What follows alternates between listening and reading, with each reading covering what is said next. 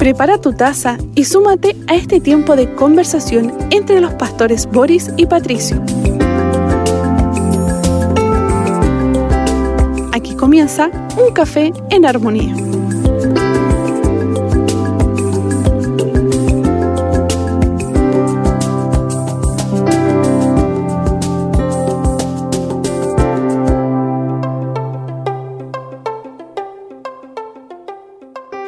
Les bendiga, amada familia. Qué lindo poder compartir con ustedes eh, nuevamente en un café en armonía, como siempre, con un grato café en este tiempo, eh, para disfrutar de la palabra del Señor, junto al pastor Patricio Curinao, quien ya nos acompaña. Dios te bendiga, pastor. Hola, pastor amado, gusto de saludarte una vez más, contento aquí en el Señor de poder seguir compartiendo eh, la palabra del Señor que nos instruye, nos guía, nos alienta también, ¿ah? porque Siempre estamos viviendo de alguna manera procesos, momentos, instancias en que necesitamos del consejo de la palabra, de su aliento, de su ánimo, de la fe que nos proyecta en Cristo Jesús.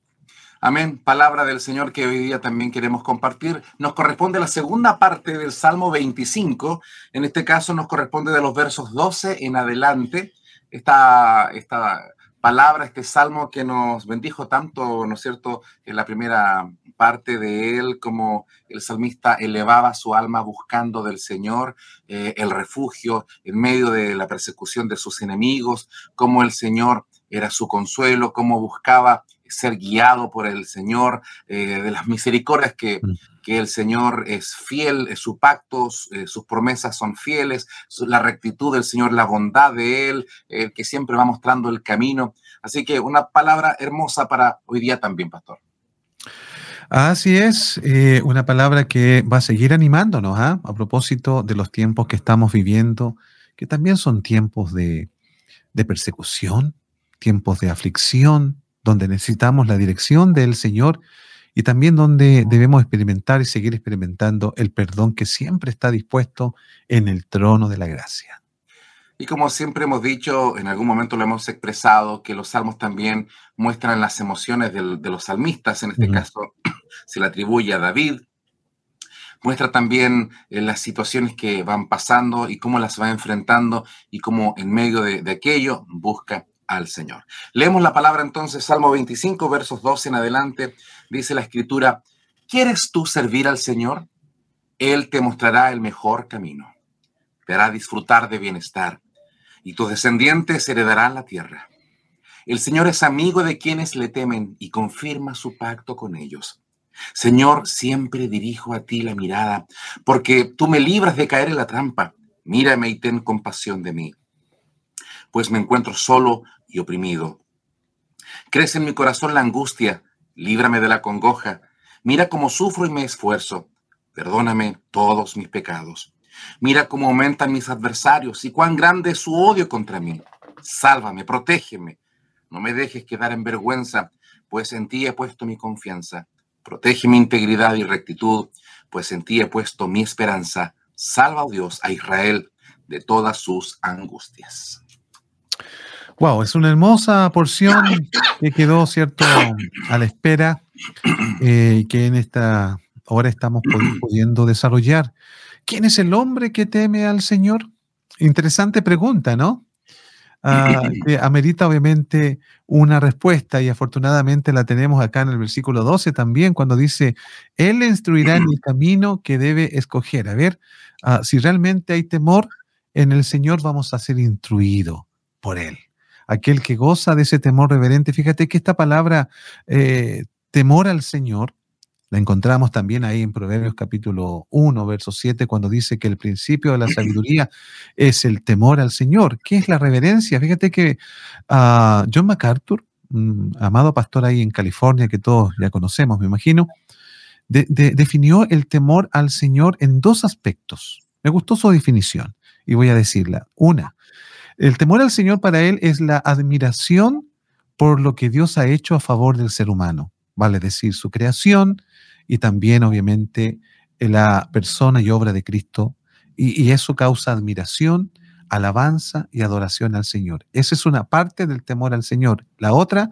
tiene que ver con el hecho de la aversión que cada creyente debe tener por el pecado. O sea, de ninguna manera el que teme al Señor y que le admira por la obra de Cristo y por lo que Él ha hecho a favor del ser humano, ah, va a querer tener alguna vinculación con el pecado. Va a hacer algo que de todas maneras va a querer alejarse porque no quiere ofender a su Dios. Ah, en lo personal, Pastor Boris, me gusta esa definición de lo que es el temor al Señor. Absolutamente eh, de acuerdo con aquella definición, porque cuando hay temor de Dios, hay un respeto tan sublime, tan grande, que uno no quiere ofender a quien ama. Amamos al Señor y no queremos eh, perjudicarlo, no queremos hablar mal de Él, no queremos fallarle, no queremos pecar. Por lo tanto, eh, vivir con temor de Dios nos ayuda a tomar buenas decisiones. Por eso es que el proverbista dice que el principio de la sabiduría es el temor del Señor. ¿Quién es el hombre que teme a Jehová? Otra versión que leía era ¿quién, quién es el hombre que quiere servir al Señor? Porque servir, como también lo expresa otro salmo, debe ser con integridad. El temor al Señor habla también de integridad, ¿no? Eh, dice, ¿quién es el hombre que teme al Señor? Él le enseñará el camino que ha de escoger.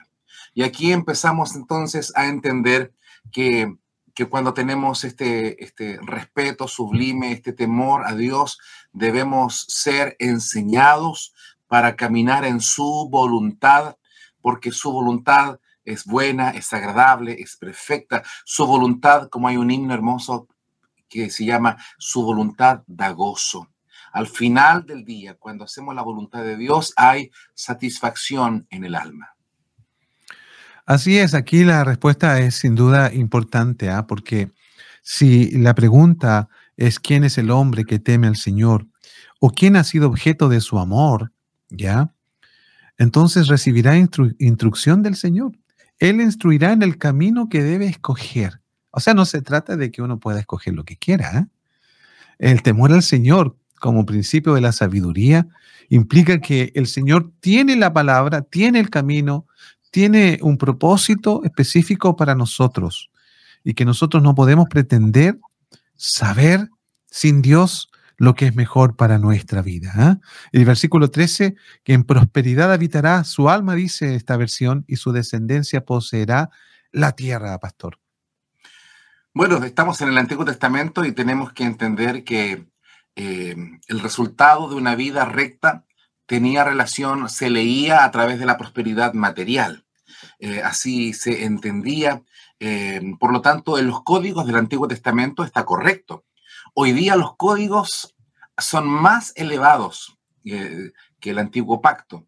¿Por qué? Porque la verdadera prosperidad hoy día no es tener abundancia de bienes, lo cual no estamos hablando en contra de los bienes, sino que estamos hablando que hoy día la prosperidad del creyente es tener la mayor riqueza. Y esa riqueza es Cristo mismo.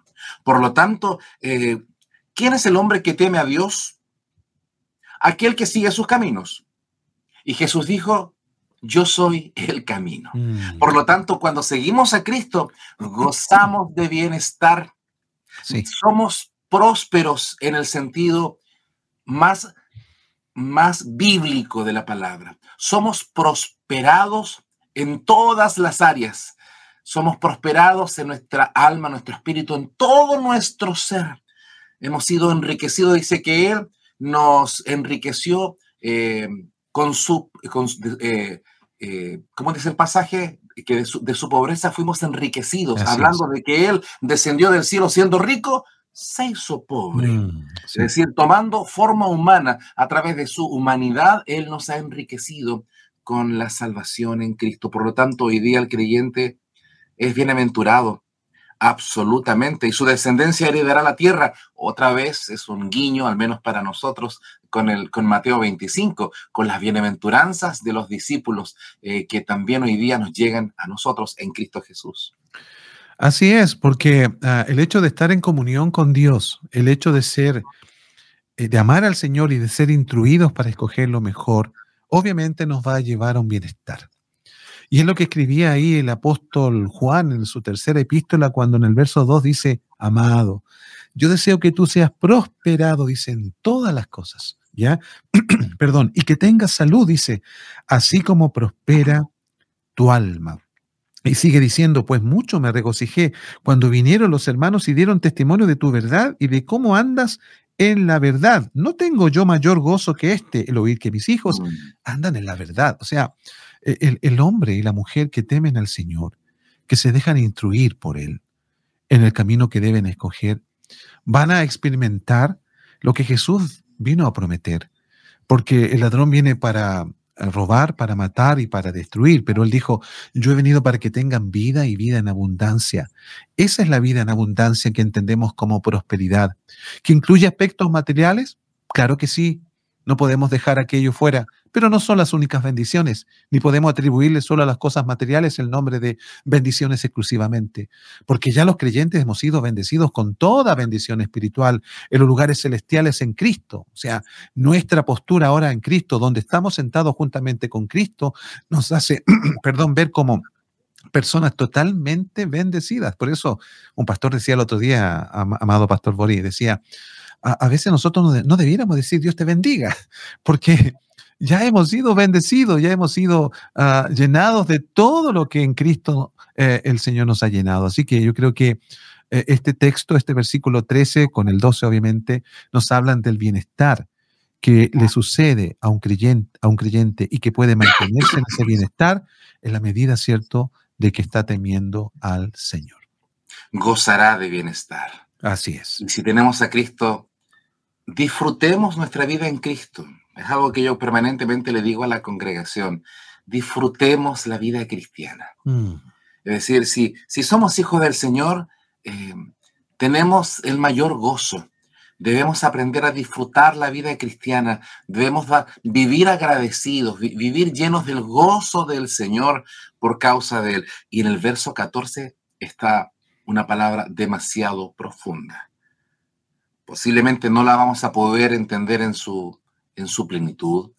Sin embargo, nos habla de que la verdadera prosperidad, ya lo dijimos, es mucho más que las cosas materiales, porque acá el salmista llega a una conclusión espiritual muy profunda. Dice, la comunión íntima del Señor es con los que le temen y a ellos hará conocer su pacto. Otra versión, la NTV dice, el Señor es amigo de los que le temen y a ellos les enseña su pacto.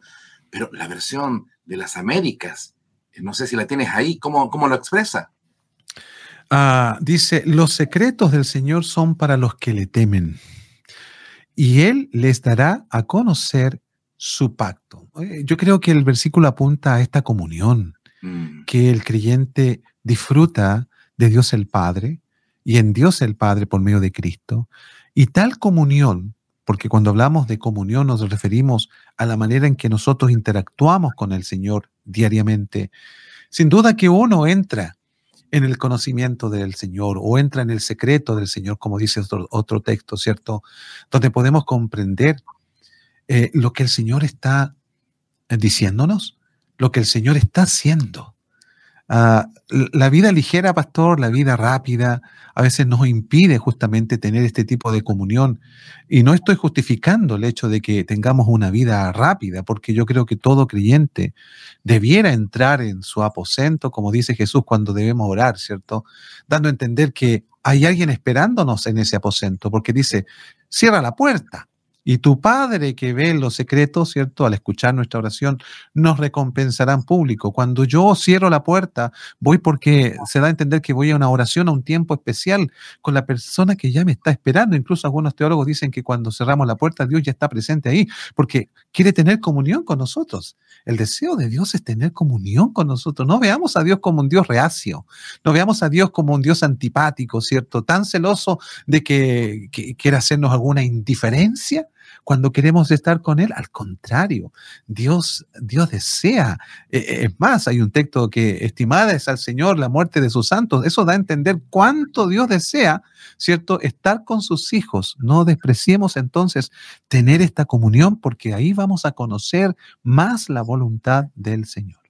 Son pocos los casos que lo dice de forma tan, tan clara. Sí. Eh, de, de, Abraham dice que fue amigo de Dios. Oh, claro que sí. De Enoch dice que caminó con Dios. De Lázaro y de sus hermanas que eran amigos de Jesús. Es decir, son, son casos puntuales eh, y después también el Señor nos dice, vosotros sois mis amigos si hacéis lo que yo os mando. Es decir, la puerta a la comunión está abierta. Muchas veces está tan, es tan rápida la vida, el trabajo, los quehaceres, el estudio, el correr para allá, para acá, nos hacen perder oportunidades de tener comunión con Dios. Y posiblemente estemos tan ocupados haciendo la obra de Dios que nos olvidamos de Dios. Mm, así es. Eh, hay un libro ¿no? que habla un testimonio de qué pasaría si Jesús entra en el templo. ¿Le reconoceríamos si entrara físicamente? Pero estamos, estamos tan ocupados con, con que el culto salga perfecto, oh, que, la alabanza, que todo aquello. No estoy diciendo que esté mal, por favor. Estoy tratando de extremar un poco ese ejemplo para, para si el Señor entrara físicamente, porque el Señor está siempre, ¿le reconoceríamos? Tendríamos esa comunión tan perfecta que nos daríamos cuenta que es Él quien está con nosotros. Muchas veces estamos tan apurados haciendo mil cosas. Por eso es que el Señor le dice a Marta, eh, turbada, estás con tantas cosas, pero, pero tu hermana ha escogido lo mejor, tener intimidad, comunión. Hay, hay cosas que, son, que son mejores que otras mm. y tener intimidad, comunión con el Señor es algo que no tiene valor humano, que no tiene precio, es algo que es la riqueza misma, el poder tener esa comunión. Por ejemplo, una de las cosas que guardamos en el corazón los hijos, cuando ya hemos crecido, ya estamos viviendo lejos de la casa, ya nos hemos casado, eh, y de repente nos recordamos el tiempo de familia, el tiempo cuando compartíamos con el papá, con la mamá, cuando hacíamos sobremesa, cuando no habían teléfonos celulares, cuando no había mucha distracción y las conversaciones de la sobremesa después del almuerzo eran hermosas, ricas, se compartían la historia de los padres, se, se compartían tantas cosas. Hoy día son solo recuerdos. La pregunta es, ¿estamos disfrutando la presencia del Señor? Porque esta comunión íntima es solamente para aquellos que le respetan tanto, que son sabios, que escogen su camino, que tienen temor de Él y que a ellos el Señor les dará a conocer sus secretos, conocer su pacto, tendrá una comunión perfecta. Esta es, esto, esta, estos comentarios que estamos haciendo a propósito de este versículo 14 nos hace y debiera hacernos hacer una pregunta. ¿Cuánto yo deseo tener comunión con Dios? Porque ya nosotros tenemos una relación con Dios en el sentido de que Él es nuestro Padre y nosotros somos sus hijos por medio de Cristo. Hay una vinculación, es lo que quiero decir, ¿cierto? Que eso, eso no será quitado. Pero cuando hablamos de comunión, nos estamos refiriendo a cuánto ahora yo deseo estar con este Padre con el que me he podido relacionar a través de Cristo. Y ahí está la gran diferencia entre un creyente y otro, Pastor Boris, creo yo. Había un libro que escribió un adorador que decía, Dios no tiene preferidos, Dios tiene íntimos. Y me gustó mucho esa frase. Generalmente no destaco mucho ciertos eh, títulos de libros, pero en lo personal me, me, caló profundamente el título de ese libro porque creo que tiene razón. A veces pensamos, los creyentes pensamos, oye, ¿te das cuenta cómo Dios usa a esa persona? Oh, me gustaría ser como Él. Ah, ah, realmente Dios tiene personas muy especiales en su reino, pero Dios tiene personas especiales. Dios tiene preferidos. Dios tiene eh, personas que Él ama más que a otros, o el tema pasa necesaria y básicamente porque tales personas que ven a otros con tanta admiración no quieren pagar el precio, vamos a decirlo de esa manera, o no quieren ellos invertir en una intimidad mayor con Dios. ¿Por qué? Porque a lo mejor están capturados por las tendencias de este mundo, porque consideran que tienen poco tiempo para lograr objetivos y dejan y desplazan su tiempo de calidad con Dios para otro momento, para otra etapa de sus vidas, despreciando justamente la gracia, despreciando el conocimiento que uno puede adquirir en esos tiempos con el Señor ¿Acaso lo que Dios nos ofrece en esa intimidad no es mucho mejor, como dices tú, y, duradero, eh, porque dura una eternidad ah, para nosotros? ¿No hay más propósito en ese hecho? Con esto no estamos haciendo una invitación y diciendo de que usted deje todo lo que está haciendo, porque si lo hace para Cristo debe ser así. Pero no podemos reemplazar una calidad de vida mejor, desplazando, ¿cierto? Subestimando pasar tiempo con el Señor. Nos faltan testimonios quizás en nuestra vida o no contamos más cosas de Dios en la comunión que debemos tener porque no intimamos con Él. No le permitimos a Él que nos hable a través de su palabra en un tiempo sosegado. No le permitimos, ¿cierto?, experimentar el consuelo de Dios. Entonces, ¿cómo vamos a consolar a otros si no tenemos el consuelo de Dios? Yo creo que el pueblo del Señor necesita pensar y decidir que el crecimiento espiritual de otros se debe a que ellos intimaron con Dios y que si tú o, yo mismo no tengo el, eh, digamos, el conocimiento y, y, también la vida espiritual que admiro en otros, es simplemente y exclusivamente porque no estoy pasando tiempo con Dios. Es más, ni si, pasara tiempo con Dios, pastor, ni siquiera me podría o tendría la necesidad de compararme con otro, porque cada uno de nosotros puede experimentar a su Padre Celestial, ser llenado de propósito, ¿cierto? Y de sentido en esta vida. Palabra del Señor tremenda, ¿no? Aquí en el versículo 14, la comunión íntima. Dios quiera que esto no sean conceptos, sino que sean vivencias que podamos experimentar cada uno pasando tiempo con nuestro Señor. Versículo 15, estamos en el capítulo 25 de los Salmos y dicen, eh, de continuo están mis ojos hacia el Señor porque Él sacará mis pies de la red. El salmista está expresando, ¿no es cierto?, que, que está buscando del Señor, que Él necesita el socorro, la ayuda pronta del Señor, porque hay trampas, hay redes que han el enemigo ha puesto para hacernos tropezar, para hacernos caer. El enemigo se deleita cuando los hijos de Dios caen. Y qué triste es cuando algún creyente cae, cuando algún líder cristiano, algún pastor cae. No solamente trae consecuencias para su vida, sino que trae consecuencias de testimonio para muchos. Uno cae y se produce el efecto dominó, no solamente uno, sino que afecta la vida de otros. De ahí la importancia de poner la mirada en el Señor para confiar de que el Señor nos libre.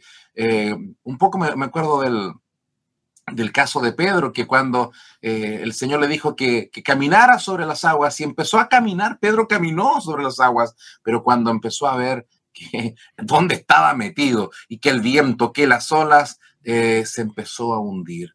Esto habla de que nuestra mirada debe estar puesta en el Señor y no en las circunstancias. Me hace recordar, a propósito, a ti te hace recordar a, bien digo, a Pedro ahí en las, en las aguas, cuando el escritor de Hebreos también nos habla acerca de dónde deben estar nuestros ojos. ¿ah? Tanto cuando hay, cuando hay bonanza, cuando hay prosperidad, como cuando también hay adversidad.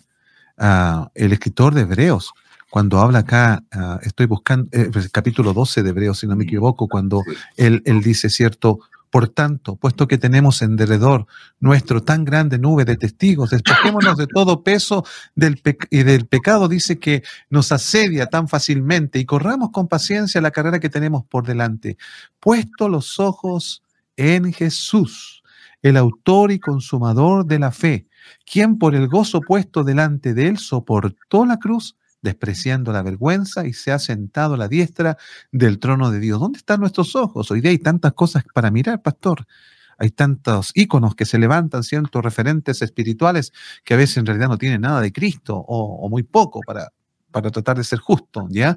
Pero aquí el, el, el, salmista está diciendo, de continuo están mis ojos hacia el Señor, no ocasionalmente, no solo cuando las cosas están mal, es más, debiéramos poner también nuestra atención en Cristo y en el Señor cuando las cosas van bien.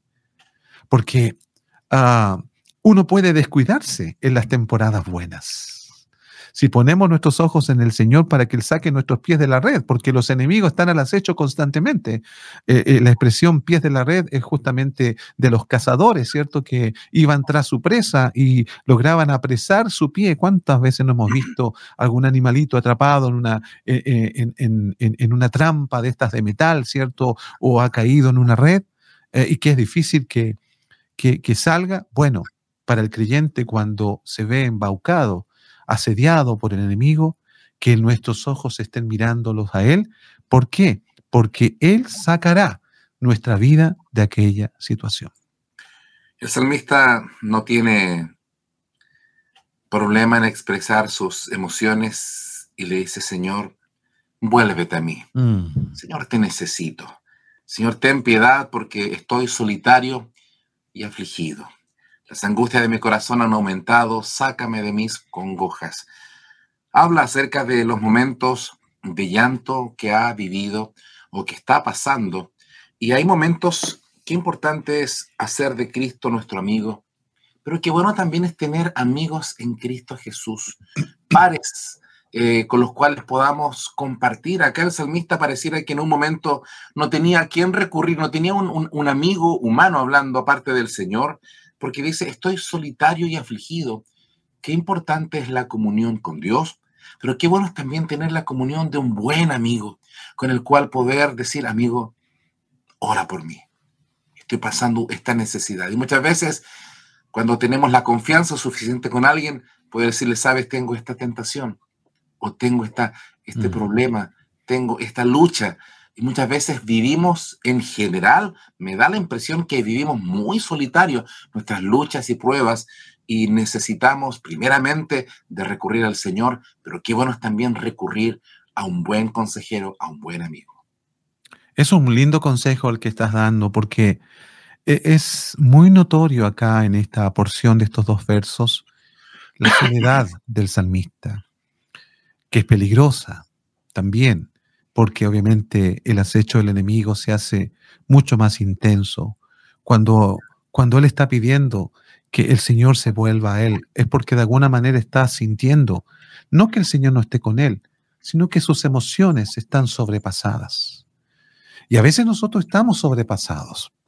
De hecho, en, una versión más actualizada de este mismo texto, eh, nos habla acerca de que el sentimiento del salmista llega al punto de decir, mis problemas van de mal en peor.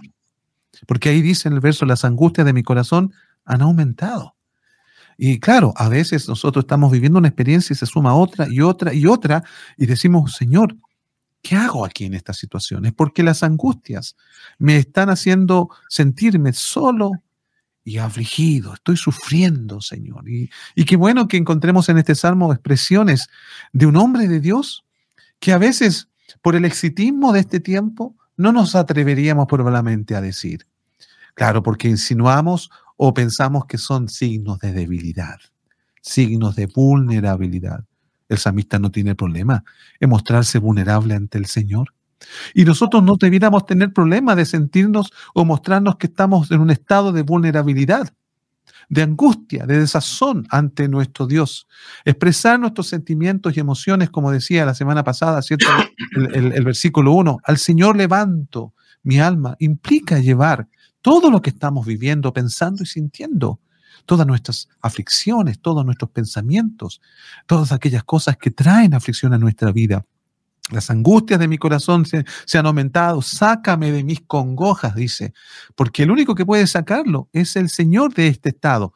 Bien dices tú, es bueno tener amigos en Cristo maduros que nos puedan también acompañar amigos que nos hablen de la gracia, de la misericordia, que también nos den un buen consejo, no vayamos a ser los amigos de Job, ¿cierto? Que con una teología muy barata, una teología muy, eh, eh, muy personalista, trataron de animar a, a Job y no lo lograron, sino que el Señor mismo tuvo que restaurarlo posteriormente.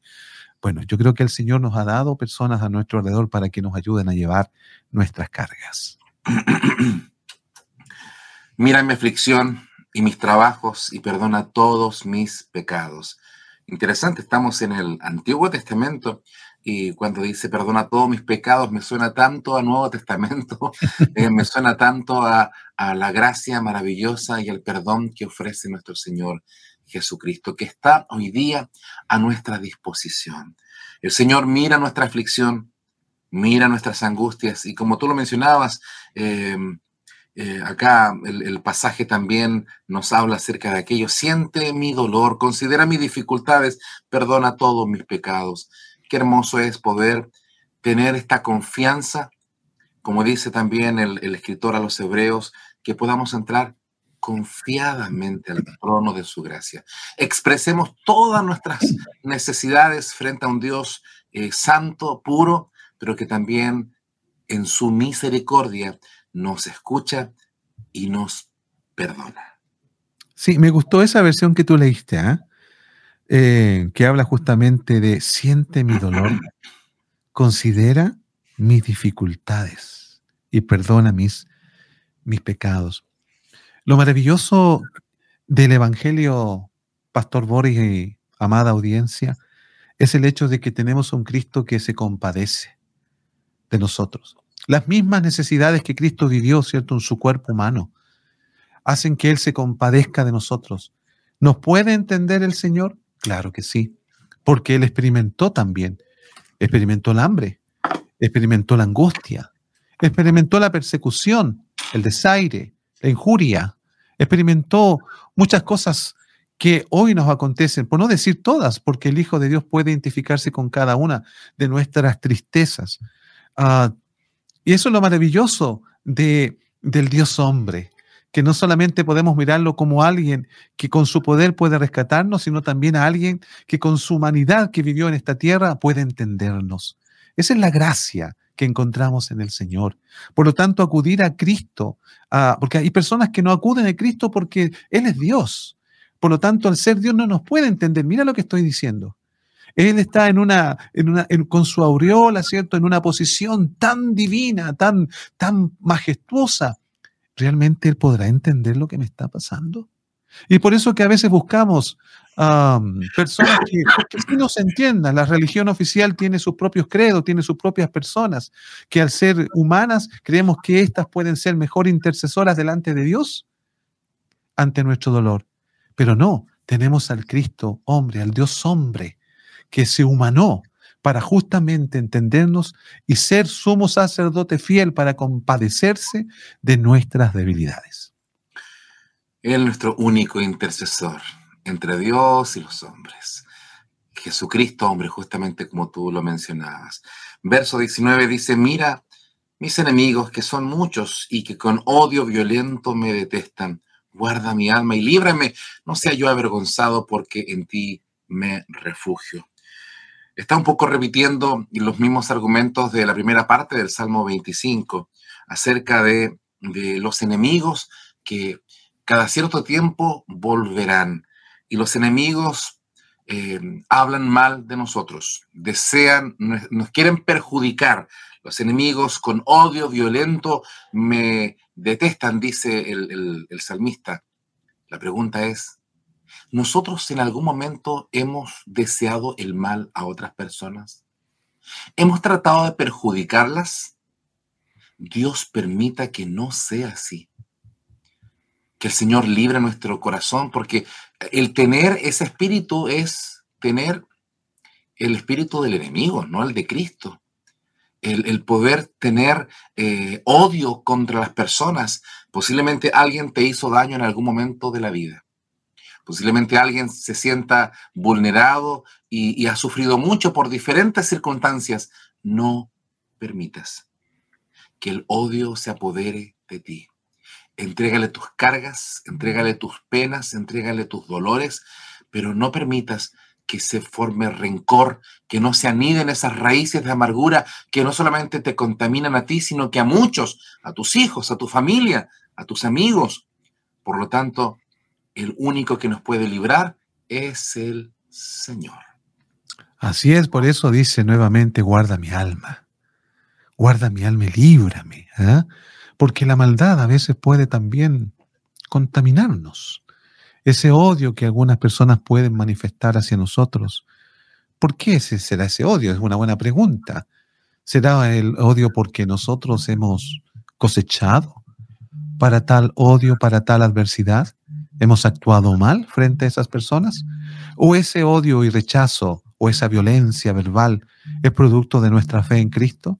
Bueno, si es producto de nuestra fe en Cristo, entonces nuestro padecimiento es, es legítimo en el Señor y debiéramos considerarnos bienaventurados.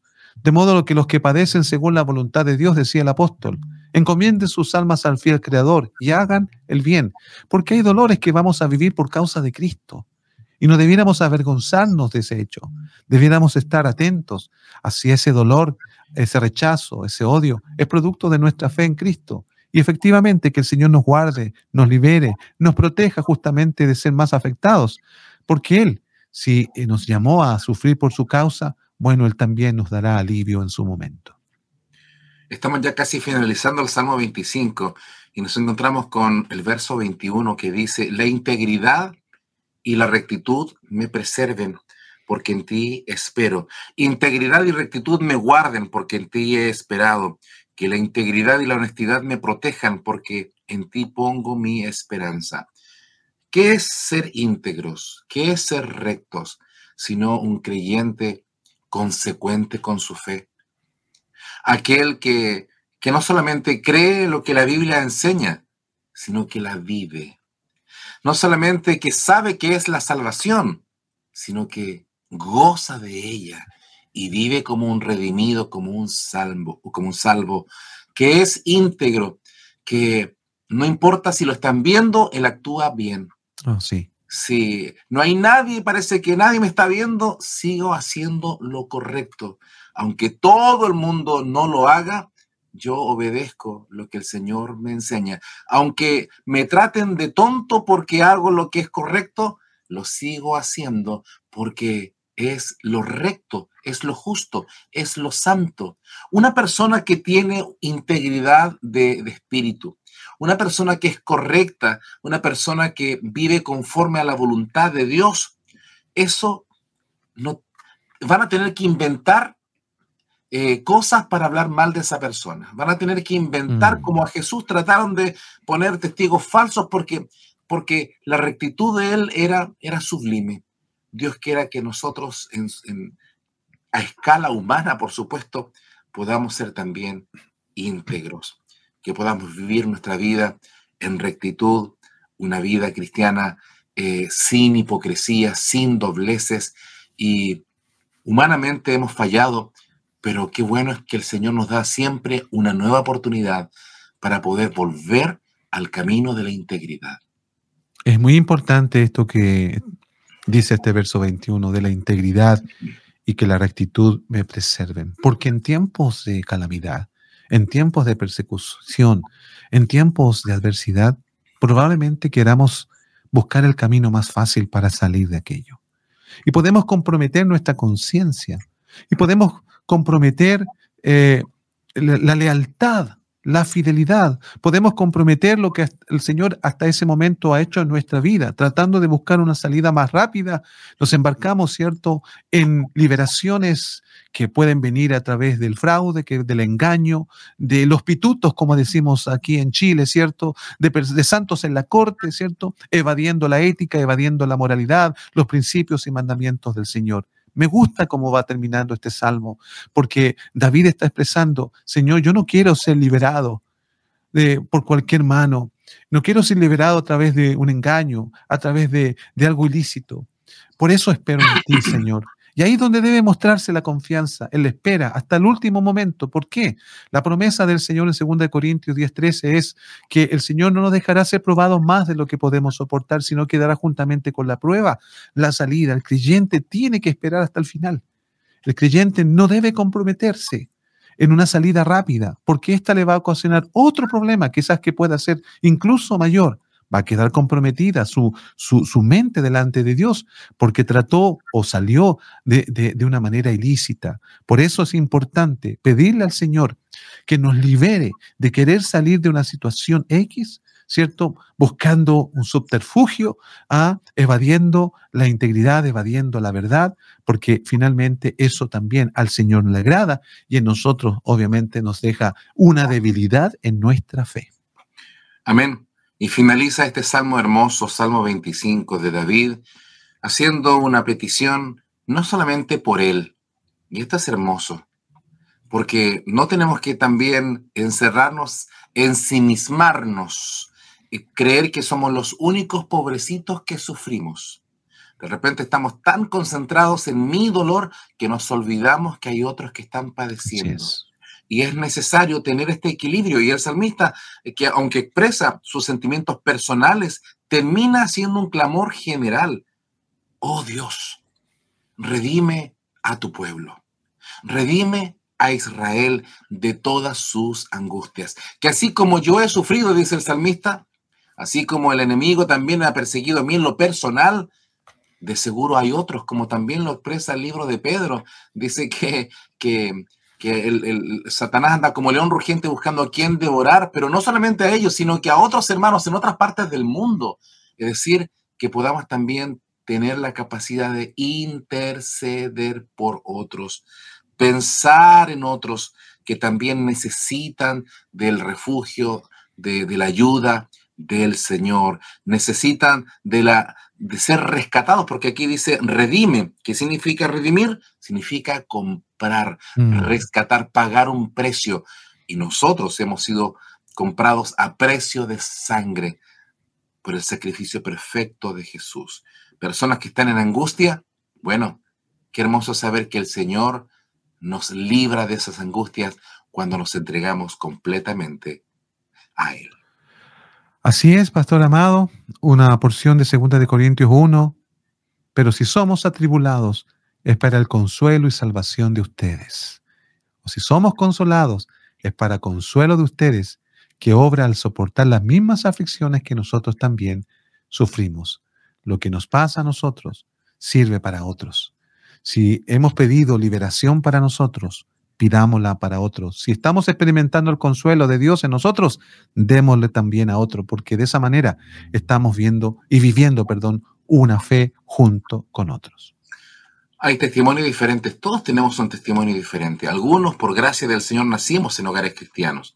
Otros llegaron en algún momento de la niñez, de la juventud, de la adolescencia, de la adultez. Algunos pasaron por vicios, algunos pasaron por tribulaciones, algunos pasaron por aflicciones muy grandes, pero aquello que viviste, tu testimonio personal, puede decirle a aquel que hoy día está en alcoholismo, decir, oye, yo pasé por eso mismo y el Señor me rescató.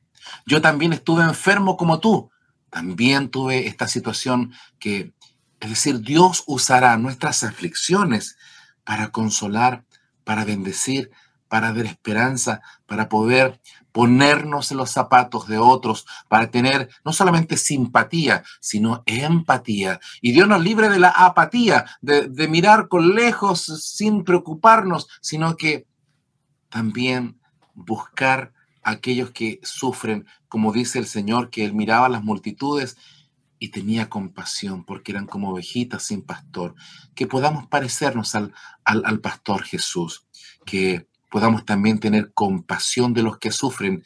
Y si nosotros hemos sido consolados, es para nuestro beneficio y para el beneficio de otros. Amén. Linda palabra entonces, concluyendo, ¿cierto? Este hermoso Salmo 25 y deseando y orando que sea de gran bendición para cada uno de ustedes. Terminamos este tiempo dándole gracias al Señor y orando por aquellos que se sienten quizás identificados igual que nosotros con muchas de estas palabras que hemos compartido, pero el Señor también tiene algo de forma personal para con cada uno. Pastor, dirígenos en oración. Amado Dios y Padre Celestial, por medio de Cristo, te damos gracias, Señor, por el conocimiento de tu palabra que nos anima a acercarnos a ti con más confianza, con más humildad, con más deseos de intimar y ver en nuestras propias vidas las respuestas anheladas al gozar de esa comunión. Permite que tu pueblo, Señor, exprese su dolor como lo expresa David. Permite que tu pueblo busque en ti refugio, dirección, como lo hace David y como lo hizo nuestro propio Señor Jesucristo, encomendándose en medio de la prueba única y exclusivamente a ti. Padre, saca los pies de aquellas redes en las cuales algunos de nosotros podamos estar. Líbranos de acuerdo a tu gracia y misericordia, Señor, de acuerdo a tus promesas, que son en el sí y en el amén, que es Cristo el Señor para nosotros, quien es nuestra esperanza de gloria. En el nombre de Jesús. Amén y amén. Amén. Que Dios les bendiga a todos, pastor, a cada una de las familias que están en sintonía y si el Señor lo permite nos encontraremos nuevamente en un café en armonía para seguir caminando en este caso por los salmos, por la palabra del Señor. Bendiciones. bendiciones.